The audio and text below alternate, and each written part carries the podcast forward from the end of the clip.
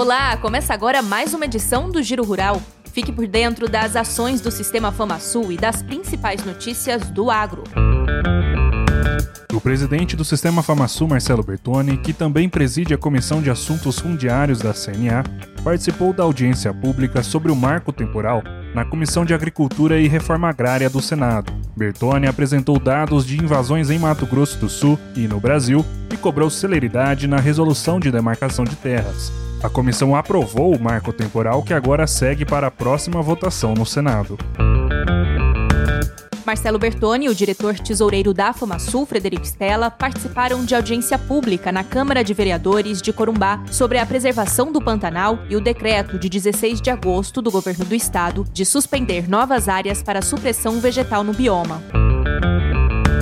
Na sede do Sistema FamaSul, Bertoni recebeu o general Braga Neto, secretário nacional de Relações Institucionais do PL Nacional, e o deputado federal Marcos Polon, para fortalecimento institucional com foco no desenvolvimento do agro e dos interesses dos produtores rurais de Mato Grosso do Sul.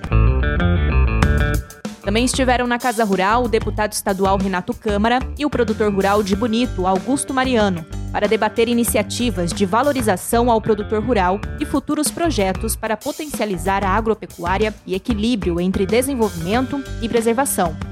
E o presidente da Junta Comercial do Estado de Mato Grosso do Sul, Nivaldo Domingos, acompanhado da gerente de integração e projetos da Jusemes, Carla Rodrigues, para a entrega do convite de celebração de 100% de adesão à rede SIM dos municípios do estado e lançamento da implantação de viabilidade automática em Chapadão do Sul e Sonora. O diretor tesoureiro da FamaSul, Frederico Stella, participou da solenidade de assinatura do termo de cooperação técnica entre a Semadesc e a Associação Rede LPF para o desenvolvimento de atividades conjuntas para ampliar as áreas com sistemas de LPF em Mato Grosso do Sul. Representando o presidente do Sistema FamaSul, Marcelo Bertoni, o superintendente do Senar MS, Lucas Galvão, recebeu o prêmio O Melhor da Cidade, realizado pela Rádio Cidade 97. A homenagem ressalta a importância da atuação de Bertoni no agronegócio de Campo Grande. Prevenção em Rio Negro, a unidade móvel do Sorrindo no Campo esteve no município para a realização de atendimentos odontológicos aos moradores na última semana. No sábado, o programa Saúde do Homem e da Mulher Rural promoveu consultas e exames gratuitos à população do campo para a detecção de doenças.